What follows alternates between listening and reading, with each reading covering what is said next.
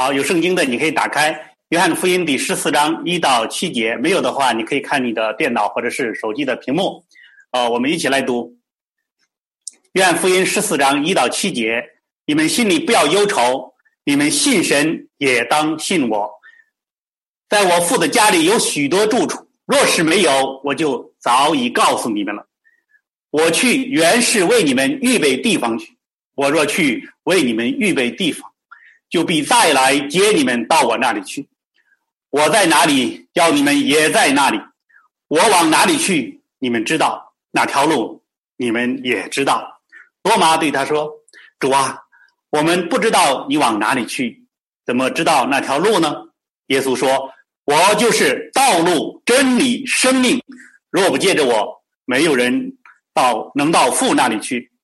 你们若认识我，也就认识我的父。从今以后，你们认识他，并且已经看见他。”阿门，阿门。今天呃，给我们争到的是王林牧师，他争到的主题是人生的方向和人生的道路。我们把时间交给王林牧师。亲爱的弟兄姊妹们、朋友们，平安啊！特别在北京啊，祝福大家啊！本来今天我是有计划要在一个堂点当中啊，为大家来现场的正道啊，但是因着北京的疫情的突发。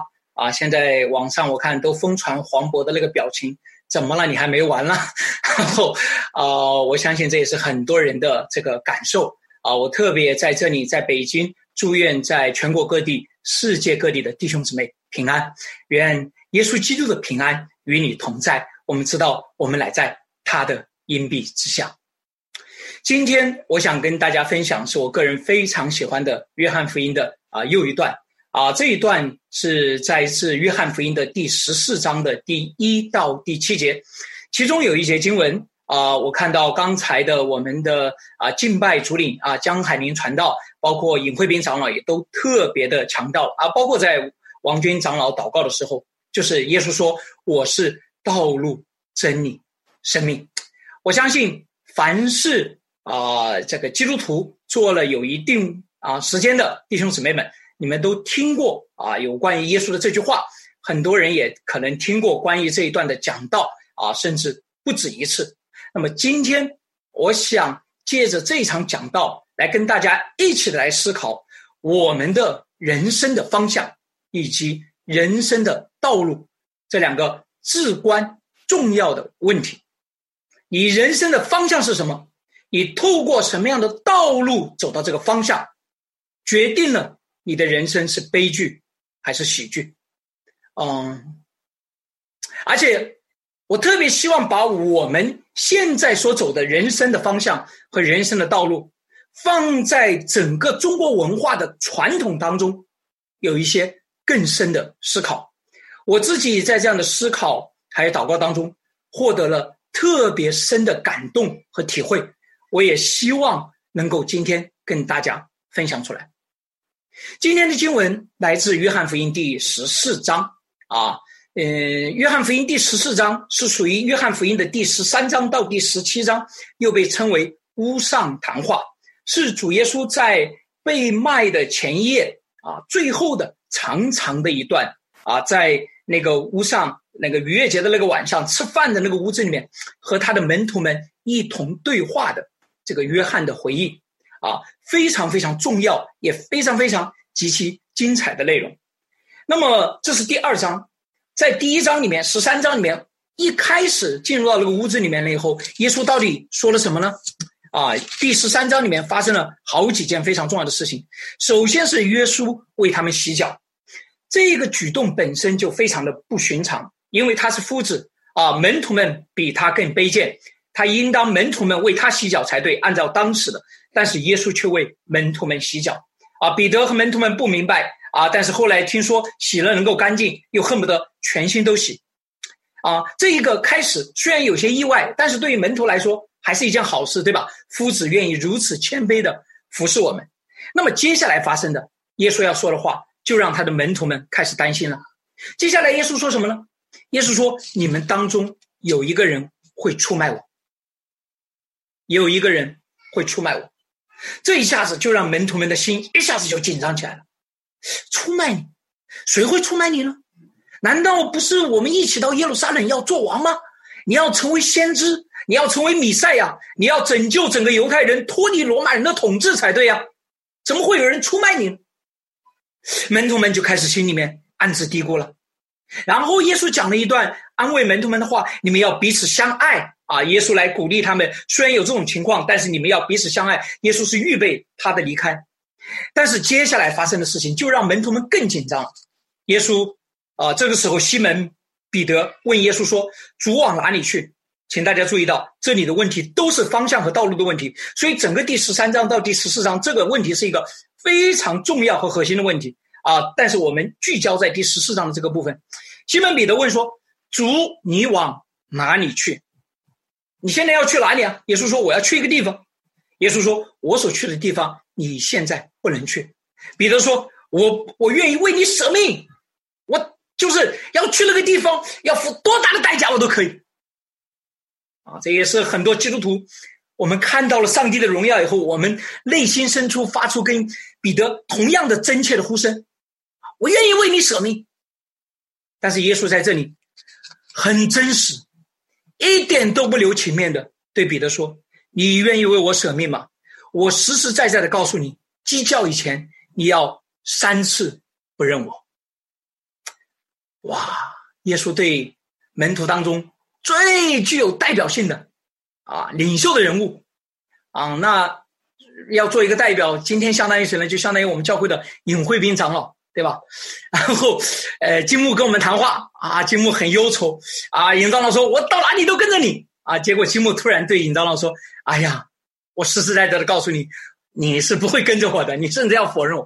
我相信，如果金木在同工会里面说这个话啊，那那我们整个童工都会觉得，哇，这个金木到底出了什么事了啊？这个，所以门徒们也在嘀咕：耶稣到底怎么了？为什么今天晚上这么奇怪？”接连说的都是一些这样的事情，所以他们的心就开始摇动，开始怀疑，甚至如同耶稣所说的，开始忧愁。他们心里面现在一定是五味杂陈，有千万个问题，如同一万匹小鹿在里面撞啊，又如同这个心里面可能有很多想法。但是耶稣特别要解决他们心里面的一个问题，就是忧愁。所以这一段话第十四章里面，耶稣是为了要安慰门徒们而说的。耶稣说：“你们现在心里面有忧愁吗？你现在不知道我到底在做什么？我要可以明确的告诉你们，在我父家里面有许多地方。若是没有，我已经告诉你们了。我去原是为你们预备地方。我若去为了预备你们地方，就必再来接你们到我那里去。我在哪里，叫你们也在那里。我往那里去，哪里去，你们知道那条路，你们也知道。”耶稣说的意思是很简单。不管接下来将发生什么，有人要出卖你们也好，你们当中有人要跌倒也好，但是你们人生的方向已经定了，你们人生的道路已经明确了，你们就顺着这条道路走向那个方向，一切都是平安。哈利路亚！耶稣的这句安慰放在今天也是一样，对于很多人来说，这是疫情可能导致了你人生的方向，你产生很多怀疑。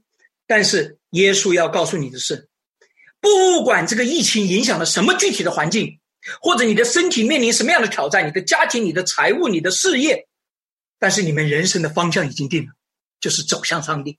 你们人生的道路已经清楚了，就是走十字架的道路。你只要顺着这条道路走向那个方向，你的人生必看到上帝的祝福和平安。阿门，阿门。这是耶稣当时对他们的门徒给他们的安慰，但是很显然，很显然，我看阿门的很少，所以你们的表情反应都跟门徒们是差不多的。门徒们听到了这个耶稣的这句话了以后，门徒们没有很激动。第一个跳出来说话的是多马，多马说：“主啊，我们不知道你往哪里去，怎么知道那条道路呢？”哎呀，我觉得这个多马真的是成为我们的安慰啊！呃，我们有的时候跟随耶稣也是这样的，跟随了好久了以后，我们发现我们还是不知道人生的方向，还是不明白我们要走哪条道路啊。我们看到多马心里面就得了安慰。那跟着耶稣三年多的这个多马，他这么聪明，这么亲密的跟随耶稣了，到了现在，他还是不明白。主认为他们应当知道了，按照他们的历史，按照他们接触的，但是他们还是不明白。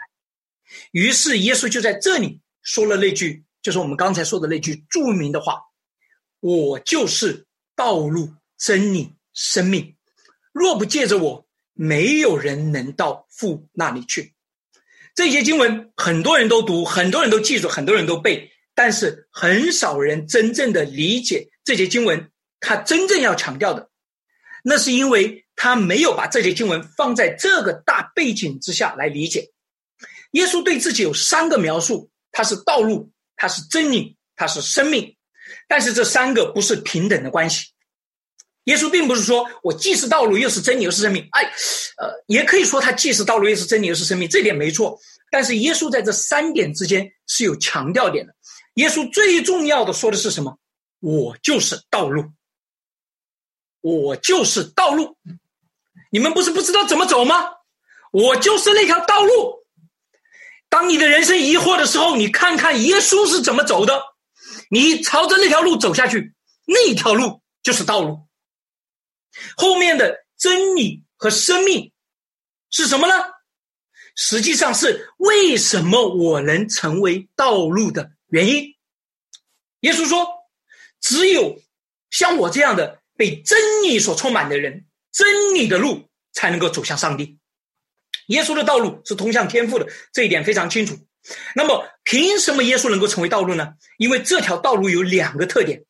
第一个特点，它是被真理所充满。”任何时候，你的人生里面走一些路的时候，你发现与真理相违背，你可以非常确定，这不是基督的道路。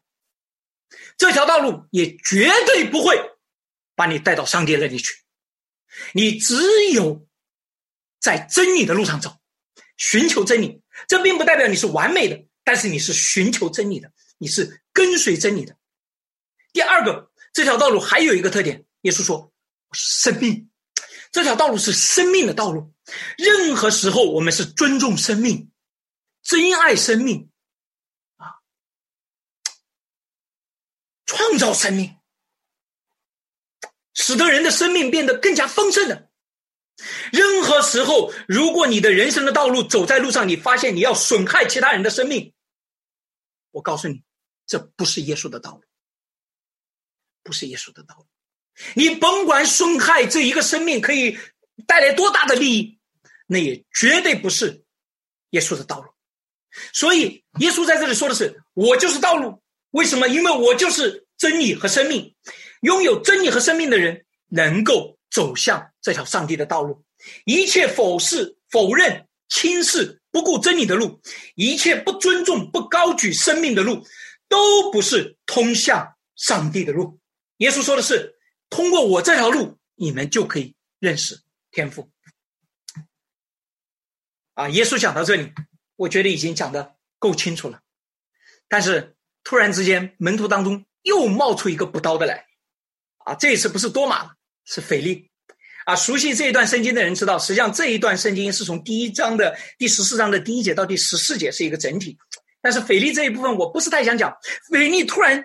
耶稣讲这么激动，讲完了以后，腓力突然又冒了一句：“求主将父显给我看，我们就知足了。”啊，腓力说：“哇，你说了这么多，你你让我看到父吧，啊，那我就知道，啊，那我就满足了，我就知道该往哪里走了。”哎呀，我读到这一段的时候，我觉得做耶稣真的难呐。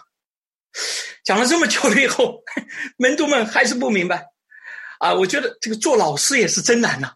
啊，有一些问题，有一些话题讲了这么多遍，讲的这么清楚，但是腓力还是不明白，所以后来耶稣回答的时候也是有点急了，在他的回答中，他极少的直呼腓力的名，他问说：“腓力，我与你们同在这样的长久，你还不认识我吗？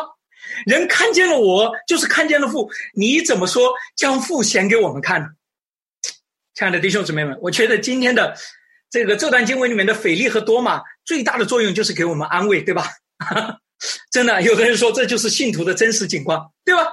我们就这样，耶稣讲了这么多遍，我们在教会里待了这么多年，到了最后连最基本的问题，我们还是搞不清楚，啊，还是搞不清楚。呃，耶稣后面的继续的补充解释以及拓展，不是我们今天的重点。我们回到前面，就是耶稣所谈的人生的方向以及人生的道路的问题。弟兄姊妹们，你们人生的方向是什么？你们现在正在走向哪里？你们是在走向天赋吗？你在你个人每一天的生活，你是在走向天赋吗？你是在走向耶稣，还是在远离耶稣？你的家庭是在走向天赋吗？是在走向上帝吗？还是你已经早已经放弃了你的家庭，任由你的家庭在这个世界飘荡？这个问题是人生的核心的问题。这个问题不解决，其他的一切都是无意义的。事实上，人生有一种最大的失败是什么？在错误的道路上成功的狂奔。这个世界上历史当中，我们经常都会看到有这样的人，他们其实走在错误的道路上，他们但是他们在一开始的时候非常的成功，结果是什么？注定的，他们给自己。给这个世界都带来悲剧，比如说希特勒，比如说希特勒。不仅我要问你们人生的方向是什么，我更要问你通过什么样的道路走到上帝那里去呢？你靠什么走到上帝那里去呢？你怎么走到上帝那里去呢？如果说前一个问题，不少的弟兄姊妹们还可以回答说我是要向着神的，但是我说实话。后面那个问题就是很多人发现很难以回答的。我不是说在理论上你不知道，而是在具体的生活当中。啊，如果所有的人都知道，我说实话，我牧师就没活干了，还要我牧养干什么？很多人就是在人生走向上帝的过程当中，不知道要怎么走那条道路，所以才来询问。我们可能也跟多马和斐利一样。我们常常误解耶稣，啊，我们常常不知道神呢，你到底在哪里？直到今天，不少人问上帝到底是什么样的？我不知道啊！我要走向上帝，我要我的人生变成什么样的？我不知道啊，不清楚啊。但是事实上，耶稣早已经在圣经里面把它显明出来了。有些时候，我们甚至可能怀疑：真的吗？真的能走耶稣这条道路吗？真的是，真的就是放任？啊，真真的就是赦免，真的就是爱，难道我们没有其他的、其他的道路吗？今天我想让所有的弟兄姊妹，包括我自己，我昨天还前天在准备这篇讲章的时候，我也在问我自己：我今天做的事情，我是否走在基督的道路上？我是否在这条道路上付出基督一般的代价？我是否在我凡事上持守真理和生命？这是我们所有的人在人生当中都必须要问的一系列的问题，而且是反复要问的问题。昨天要问，今天要问，明天还是要问。我人生的方向是什么？我透过什么样的道路走到这个方向？但是。我今天不想仅仅停留在这里，我也不想仅仅再举几个例子，帮助大家把这段经文在一定程度上应用在我们的生命当中。我期望在今天的讲道上做到更多。我期望能够在这一段经文的基础之上，给大家描述那个相反的、那个错误的道路的罪人人生方向的那个错误，这个错误的方向将如何的引导一个罪人。而且我将特别以在所有的罪人当中，以中国人为例，给大家看到中国人，更准确的说是中国男人们一个普遍错误的人生方向，和这个人生的方向对我们今天的错误的引导。那你说，我们能够把中国男人的人生方向用一个什么话来总结出来吗？啊，我特别强调中国男人，我待会儿会解释为什么。我觉得啊，中国男人的人生方向可以啊，用孟子的一句话最为凝练的表达出来，叫做“穷则独善其身，达则兼善天下”。后来别人把孟子的这句话给改了，叫“兼济天下”。就是穷则独善其身，达则兼济天下。你说这个五子登科，那都是低等的。我们说的是真正的圣人之言，就是那个高等的啊。呃，这个化乎不贼，呃，反内物啊。这个这个是我们按照这个高的标准来说啊。中这个是不是中国女人的标准？我们不知道。中国女人很不同，这个文字很难考证。当然，也不是所有的中国男人都认同，但是这是不少人的基本的认同。大家一定要注意到。这一句话看似简单，其实有很深的含义。它看上去像是一种直觉，但是其实是基于极深的中国文化的基础，并且我可以毫不夸张的说，如今的中国男人绝大部分他的人生目标就是两个：独善其身，达则兼济天下。最重要的是，这个句话看似简单自然，在孟子说的时候是没有问题的。但是慢慢的，随着法家的影响，这两个目标变成自相矛盾了。这句话的目标的意义是什么？它代表着中国男人对两个实体的负担，一个是家，另外是国。中国男人这一辈子就为家和国活着，独善其身。更准确的说，他不是强调我们今天个人主义的个体的道德和能力。啊，在儒家的思想里面，没有什么个人主义的，都是啊，这个集体在家庭当中的。所以，这个独善其身，更准确的是是在家庭当中建立我的道德，维好我的这个宗族家庭，而兼善天下，则是对天下的负担。孟子本身的含义，我个人认为是以独善其身为根基。我首先把家庭讲的啊，这个为根基，把我家庭做好，进而我能够兼善天下。服侍天下，也就是以个体家庭为本，进而能够服侍天下。这就是中国的呃男人在历史当中一个非常重要的观点。著名的史学家秦晖教授，他有一个著名的观点，在中国历史上有两个关键的转折点。第一个是周秦之变，啊，在周朝和秦朝之间的改变。在那张变化当中，是中国历史上一个关键的转折点。另外一个就是现在，啊，有的人开始质疑我到底是不是牧师了啊？我简单的回应一下，请你继续的往下听。我在这里是举的我们中国实际的情况，啊，而周秦之变发生的最关键的斗争是什么呢？就是代表传统的儒家和新兴的法家之间的斗争。而儒家和法家之间的斗争是一种什么样的斗争呢？其社会基础在代表着一个以家庭宗族为中心的小共同体的这个群体，和另外一个另外一方法家代表的是以皇权为中心的国家集权。所以前者也就是儒家对中国人的对这个理想社会的想法很简单，也是孟子说的“人人亲其亲，长其长，而天下平”。也就是说，每一个人都。爱自己的亲人，都尊荣自己的长辈，这天下太平，天下大治。我顺便说一下，对于目前做家庭工作的人来说，你要知道，中国社会曾经一度非常重视家庭，甚至是以家庭为核心的。我们如今对家庭的轻视，是由于后面的法家的影响。那么后面的法家就不这么看，他们认为我们不能够以家庭为中心，人呐，你不能活成这样。韩非子。在他的《五堵篇》里面讲了这么一个故事：鲁人从军战，三战三北。钟离问其故，对曰：“吾有老父生死，莫之养也。”钟离以为孝，取而上之。由是观之，夫妇之孝子，君之备臣也。韩非子说什么意思呢？鲁国打仗，有一个人打了三次就逃跑了三次。钟离就是孔子，就问他说：“你为什么逃跑啊？”那个人说：“我家里面有老父亲。”啊！我要回去照顾他，我不得不逃跑。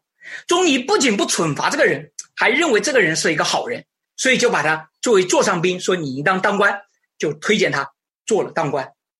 然后韩非子就总结一句话，他说：“父之孝子，君之备臣也。”这句话就最清楚的把法家和儒家的斗争表现在一起了。韩非说什么意思？你作为父亲的孝子，你就是君王的叛臣，所以他认为孝要在忠之下。所以法家激烈的主张要把所有的人从家庭中释放出来，但是释放出来不是要让他们得自由，而是让他们变成国之忠臣，也就是变成君主的奴隶。韩非子的论调其实很简单。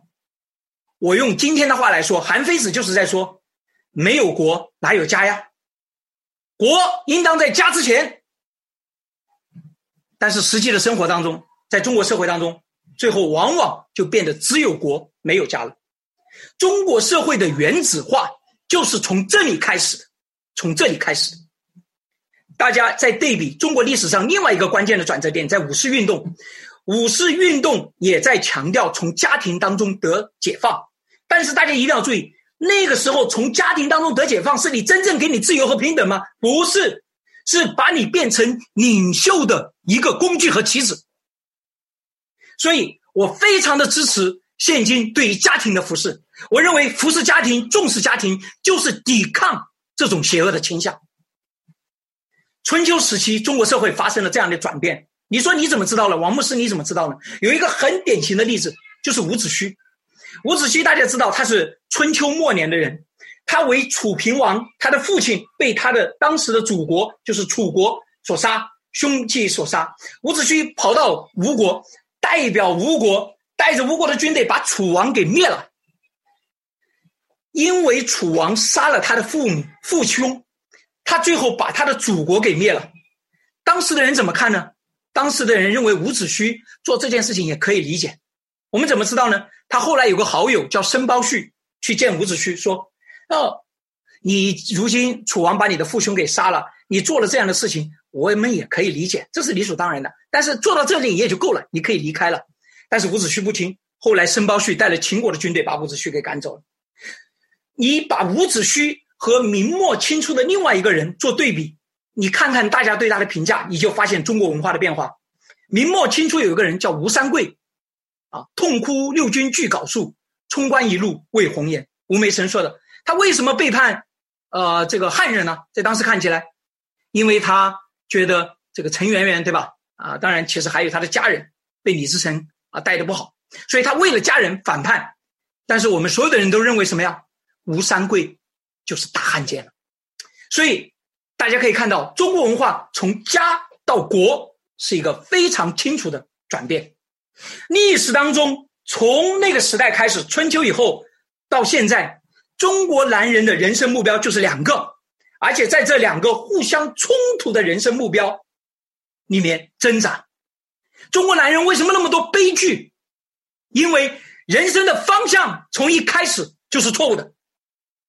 一方面觉得要做一个以个体家庭为本，另外一方面又想做忠臣烈子，为国实际上是为皇上尽忠。但是终究后者是为主的，前者也不过是无奈的选择。如同我接下来要跟大家看到的，绝大部分的时候，当人们追求这两个目标的这个错误的目标、这个错误的方向的时候，他的人生是注定追求悲剧，注定堕上虚空。那么你说，中国男人在追求这两个目标的时候，他的人生的状态变成什么呢？有三种状态。三种状态，中国男人在追求这两个错误的方向的时候，人生大概就是这三种状态。第一种状态是什么？少年得志，踌躇满志，啊，觉得一切都会好的，非常正能量的，非常有意义的啊。毛泽东说：“指点江山，激昂文字，粪土当年万户侯。”就是这种状态最典型的表现啊。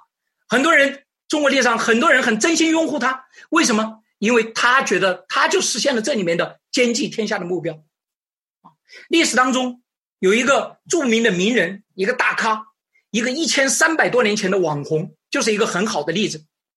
这个人叫王勃，啊，当初啊是唐朝的初年的人，二十七岁就死了，很年轻就死了。但是他被称为初唐四杰之一，所以这个人很厉害。这个人写了很多的东西，他表达了中国男人的这种状态。其中一首诗歌叫做《送杜少府之任蜀州》，这一首歌啊，诗歌说起来大家都会背：“城阙辅三秦，风烟望五津。与君离别意，同是宦游人。海内存知酒，存知己，天涯若比邻。无为在歧路，儿女共沾巾。”这一节经文是王维在送他一个朋友，这个杜少府，我们现在都不知道这个人到底是什么。离别的时候说的，王呃不王勃，王勃在说这句话的时候，他是一个什么状态呢？他正是少年得志，他做了沛王，就是唐朝的一个王子的啊这个幕僚，啊真是心胸满志。所以他的一个朋友到蜀地，也就是现在的四川的地方去任官。实际上，你们听到李白说的“蜀道难，难于上青天”，是一个非常难走的路。但是这个王勃看起来是什么呢？他给他的朋友说：“你不要悲伤，你也不要哭泣。城阙辅三秦，风烟望五津。你去的那个地方是一个特别好的地方，怎么样？它可以辅佐三秦，望五津，实际上是当时的一些地名，就是这个地方位置特别的重要。与君离别意，同是宦游人。我今天跟你离开，因为我们都是做官的，我们在这里就是为皇上效命，有什么关系呢？海内存知己，天涯若比邻。”啊，我们不管你走到哪里，我们都是好朋友，所以不要像那些小儿女一样啊，就是哭哭啼啼的。无为在歧路，儿女共沾巾。这个王勃的这句话呀，啊，这首诗啊，非常的正能量啊，对吧？啊，他的朋友要离开到蜀地去当官了，很有可能被贬或者怎么样，他是非常正能量的一顿激昂。你们知道，所以中央电视台特别喜欢引用这一段首诗，因为。这个皇上啊，最喜欢这样的人。我把你包了、贬了，我把你砍了、骂了，你最后还要歌功颂德、踌躇满志，这是最好。这是中国人的第一种状态。但是，这种状态是不可持久的。为什么呢？因为这个方向本身就是错的。中国男人的第二种状态就是什么呢？可能也是远远更多的状态，就是失意落魄，充满了怨恨。苦读和悲凉，他们可能满怀志向，要改变世界，要更新天下，但是很快他们就会发现，宦海沉浮，伴君如伴虎。儒家的理论教导他们从道不从君，要跟随道，不要跟从君。但是慢慢的在皇宫里面，如同李白所发现的，自己不过是皇上的一个弄臣，一个。一个一个工具，好用的时候拿来用一用，不好用的时候丢掉。一个弄臣，让你开心一下；一个奴才，用清朝说的，就是一个奴才。所以，中国历史上的男人失意的远远比得意的多，远远比得意的多。中国历史上中留下的文章、诗歌、诗词歌赋，你们去看一看，描述失意的远远比描述得意的多。王勃也不例外，他很快。在沛王和英王的这个斗争当中，因着这个皇室之间的斗争，他自己沦为一个棋子，他也被贬了。那个时候，王勃这个时候又送了另外一个人，这个人叫薛华，他又写了一首诗，这一首诗就很少人知道了。所以上一次他送他的朋友离开的时候，“天海内存知己，天涯若比邻。无为在歧路，儿女共沾巾。”但是这首诗他怎么说呢？“送送多穷路。”惶惶独问津，悲凉千里道，七断百年身。心事同漂泊，生涯同苦心，共苦心。无论去与往，俱是梦中人。你们可以听到他现在的心情就很不一样了，充满了凄苦。我不用跟大家解释这首诗到底在讲什么，但是大家可以看到，他充满了凄苦。中国男人一旦在错误的道路上狂奔，不可避免的就遇到这样的失败，他们就堕入到这种怨恨、苦毒、悲凉。所以你们现在看到网上发泄这种怨恨、苦毒、悲凉，你们不要稀奇，这是我们中国文化一直延续下来的。另外一首最能够代表这种心态的是什么呢？就是被誉为泣鬼神的陈子昂的《登幽州台歌》，二十二个字，凝练了中国男人。一生的那种感受，前不见古人，后不见来者，念天地之悠悠，独怆然而涕下。前不见古人，幽州台歌本来是燕昭王这个接待群贤的地方，但是那个接待群贤的王，我今天也看不到了。他是武则天时期的人，后不见来者，将来在我的一生当中，还有谁能够看中我成长呢？我也看不到。所以我想到天地之悠悠，看到天地如此的广阔，心里万分的说不出来的话，怎么就没有我的容身之处呢？啊，直挂云帆济沧海，这一天什么时候能来到呢？天生我材必必有用，什么时候能来到呢？什么都想不到，也看不到任何的希望，所以他就怎么独怆然而涕下，独怆然而涕下。很多时候，这个时候的中国男人就变成什么？屈原附体。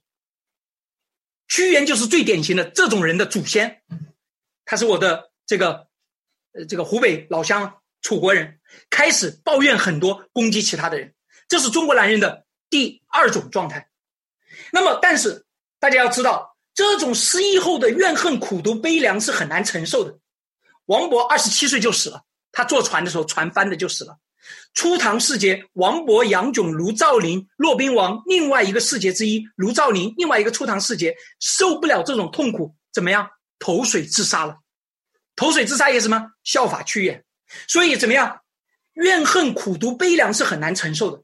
那么这就引入到中国男人的第三个状态，就是什么？堕入空虚。他要想逃脱这种怨恨、苦毒和悲凉，他们必须要看破。什么叫看破？实际上就是堕入空虚。这里面最典型的代表的人就是谁呢？就是王维。王维是一个代表。中国人不少人非常的抬举王维，实际上是因为他把这种空虚啊描述的非常的美。这种空虚是什么呢？就是那些都做不到了，我就躲在自己的世界里面孤芳自赏。很多现在的年轻人一在社会上就遇到挫折，最后就躲在自己的小世界里面舔舔伤口，孤芳自赏，不再出来。这也是有文化的基因的影响的。而且他们不仅躲在自己的世界里面孤芳自赏，还把那个世界描述的非常的美，还认为这叫做一种什么境界？他们说这就是一种境界。王维有一首诗叫《鸟鸣涧》：“人闲桂花落，夜静春春山空。月出惊山鸟，时鸣春涧中。”躲在那个地方，特别的安静。夜静春山空，静到一个什么地步呢？月亮出来，那个月光照出来，就已经惊动了山鸟，就是个月光啊，就已经打扰了这种宁静，而这个山鸟就飞起来，怎么样？时鸣春涧中，哇哇哇，美吧？我这么描述，有很多喜欢传统文化的人都觉得这特别美，什么美？孤寂的美。寂寥的美，空虚的美。另外一种代表作也是被誉为很高的成就的柳宗元的《江雪》：“千山鸟飞绝，万径人踪灭。孤舟蓑笠翁，独钓寒江雪。”万物踪迹当中，一个人在那里钓一个老头。柳宗元描述的非常非常的美。毫无疑问的，王维的这首诗。以及柳宗元的这首诗，都是在他们失意以后写的，在他们被贬、被排出了那个权力以后的美。中国人把这种空虚描述的非常的美，认为这是一种境界。难道真的是境界吗？如果真的是这样的话，为什么绝大部分的人都是在失意了以后才追求这种境界的？你年轻的时候怎么不追求这种境界啊？两千多年以来。中国男人绝大部分基本上是处于这三种状态，能够跳出来的少之又少，极少的人成功了，但是后来自己变成了独夫暴君，只有更少的人在某种意义上没有变成独夫暴君，也没有落入我刚才说的三者之一，稍微的跳出来了一些，是什么？代表的就是王阳明和苏轼，这两个人是很值得研究的。这三种状态不仅仅是对中国古人是这样，今天的中国人也是这样。你用今天的这三种状态来研究和看待今天的中国社会，你会发现这三种状态的人在中国社会比比皆是。第一批人洋洋得意、踌躇满志啊，我们往前走，一切都是最好的，满是正能量。这是什么？这是皇上最喜欢的一批人，到处都是叫嚣的。就这一批人，让他们上。另外一批人是什么呢？偏安一隅。堕入空虚，在自己的小空间里面啊，自孤芳自赏，还自鸣得意，这也是皇上希上希望的，因为皇上知道，不是所有的人都能够成为第一批人，他也没有那么多利益，那么多好处给到那么多人，所以，但是他期望，如果你不能够成为第一批人，你至少变成第二批人，就在你的空虚当中安然度日吧，自娱自乐，不要说话，不要说话，不要再有任何的想法。但是还有第三批不识时务的人，他就开始表达和发泄什么怨恨、苦毒和悲凉。这种人呢，皇上心情好的时候呢，也就不计较啊，知道确实也对你不好啊，你也受了那个。但是皇上感到不安全的时候，这种发表达和发泄也被视作为对皇权为中心的国的威胁，当然也就被打压下去了。中国男人们很多至今。还被这些错误的方向所误导，走在错误的方向上。当你如此走的时候，我可以告诉你，你人生绝大部分的概率是一场悲剧。这是过去两千年的历史已经证明了的。你不信吗？你不过将用你的人生再一次的为中国历史的悲剧长河当中添加一滴水罢了。讲了这么多，我当然不是为了讲中国历史和中国文化。什么是中国男人的拯救？什么是我们人生真正应当走的方向？中国男人的拯救在于哪里？只有当我们以走向上帝为我们的人生的方向的时候，我们才可能脱离这种怪圈。我们必须把我们的人生目标抬高起来。脱离以这种小共同体为中心的独善其身啊，我们几个人我们好就可以了，这种自私和自利。另外，更要超越那种所谓的兼善天下，就是以皇权为中心的国的目标。中国男人必须要有更高的目标。什么是更高的目标？就是耶稣基督所说的走向上帝。只有在走向上帝的这个过程当中，中国男人才能够跳出这个历史的怪圈。我刚才谈到的极少数没有走向独夫暴君成功，也在一定程度上脱离我刚才说的那三种状态的两个人，王阳明和苏轼都有一定的这个特点。他们把寻求道作为生命当中很重要的一点，但他们不是基督徒，但是他们有这个特点。我们只有在寻求上帝的过程当中，可以把我们从以小群体利益为中心的小共同体，一但是。脱离出来，但是另外一方面又不把我们变成某一个人、某一个皇上的奴隶。法家的平等是把我们所有的人放在皇上面前，人人平等；我们的平等是把所有的人，包括皇上，放在上帝面前，人人平等。亲爱的弟兄姊妹们，我也要跟大家说，如果你发现你自己不在前面所说的三种状态当中，我要告诉你，不是因为。你比中国历史当中那么多才俊更杰出、更智慧、更有能力，不是因为你比王勃、卢照邻、陈子昂、柳宗元更厉害，而是因为你的生命里面有耶稣，而是因为你的人生正走向上帝，因着你的人生走向上帝，你才得了拯救；因为你的人生走向上帝，你才没有堕入那种。虚假的那种幼稚的洋洋自得、踌躇满志、满是正能量，因为你的人生正在走向上帝，所以你才没有堕入那种虚空、那种苦读、那种悲凉当中，所以你的人生能够在这个满是苍夷、满是困苦的世界当中，依旧的在走向那个真理、恩典和美和善。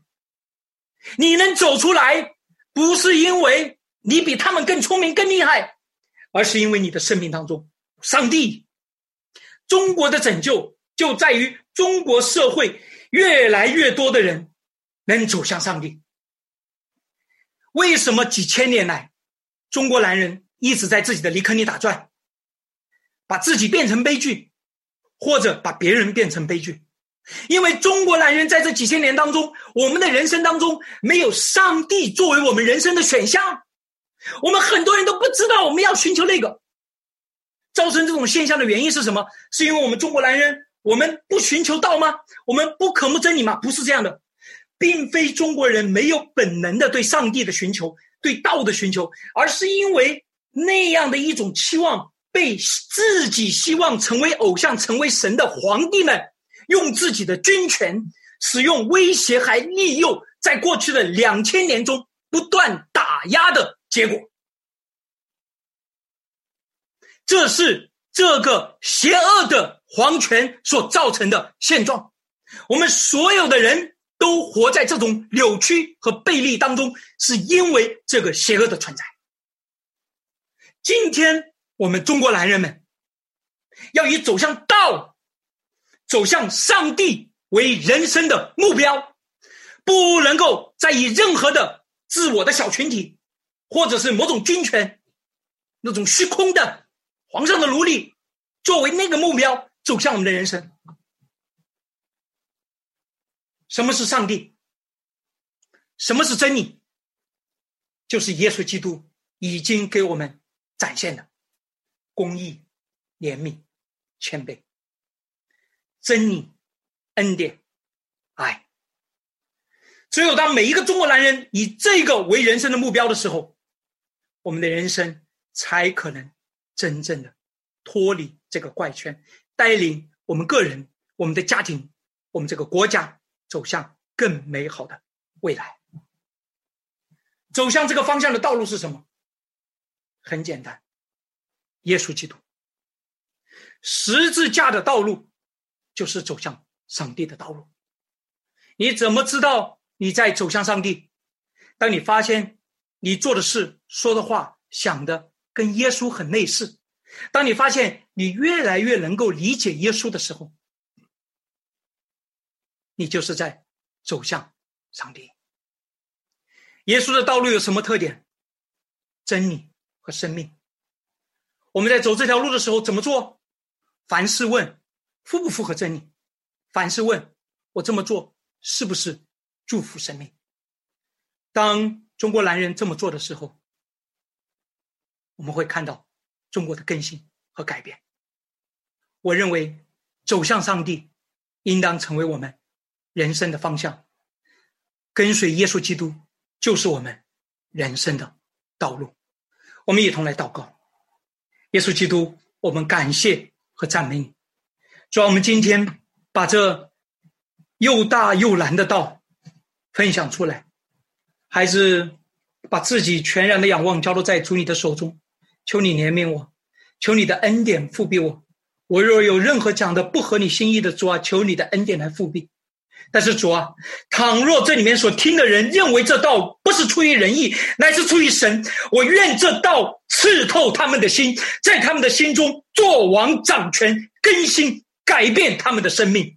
让我们所有的中国男人真正从这个历史怪圈里面能够走出来，让我们不要有那种虚浮的、虚假的、简单的、幼稚的正能量，让我们不要落在那种悲凉、凄苦、失败的那种自己舔伤口的状态当中，也不让我们堕入到那种虚空，在那种虚空里面孤芳自赏，而让我们在这个黑暗的世界、堕落的世界里面，牢牢的抓住耶稣基督，牢牢的抓住。耶稣基督，你已经给我们显明出来的上帝的样式，一生的生命来跟随你、效法你、仰望你。主啊，这是我们人生唯一的盼望，是我们的家庭唯一的盼望，是我们的国家唯一的盼望。愿主耶稣基督，你这样的旨意在我们每个人生命当中都得以成就。这样的祷告、仰望是奉主耶稣基督的圣的名，阿门。阿门，今天的这个讲到，呃，谢谢，特别的宝贵，特别的宝贵。啊，最后说一个哈，就是今天的这个讲道，实际上是有一个姐妹篇。啊，我今天讲到了什么是人生的方向，什么是人生的道路，我受感动是同样的，所以这两篇讲道是一起出来的。所以下一篇我特别会谈到，那我怎么样的走这条路呢？啊，我会在下周六上午的神州更新祷告会里面分享基督徒的成长之路。感动与更新。我们继续的坚定的走这条路。我真的是愿，我知道今天我讲的有些内容可能跟有些习惯了在教会里面听的有些出入。我讲了很多中国历史上的内容，但是我希望这些中国历史上的内容不是说我们要从他那里要听到什么，而是我们真正的明白我们之所以在现在是为什么在现在，我们的状态到底是什么。而我们只有明白理解了以后，我觉得我们才可以真正的深刻的更新。愿上帝特别的祝福大家，再次的谢谢。啊，谢谢王牧师的精彩分享，谢谢王牧师的分享。还有，呃，还有一个包袱啊，就是留着留留着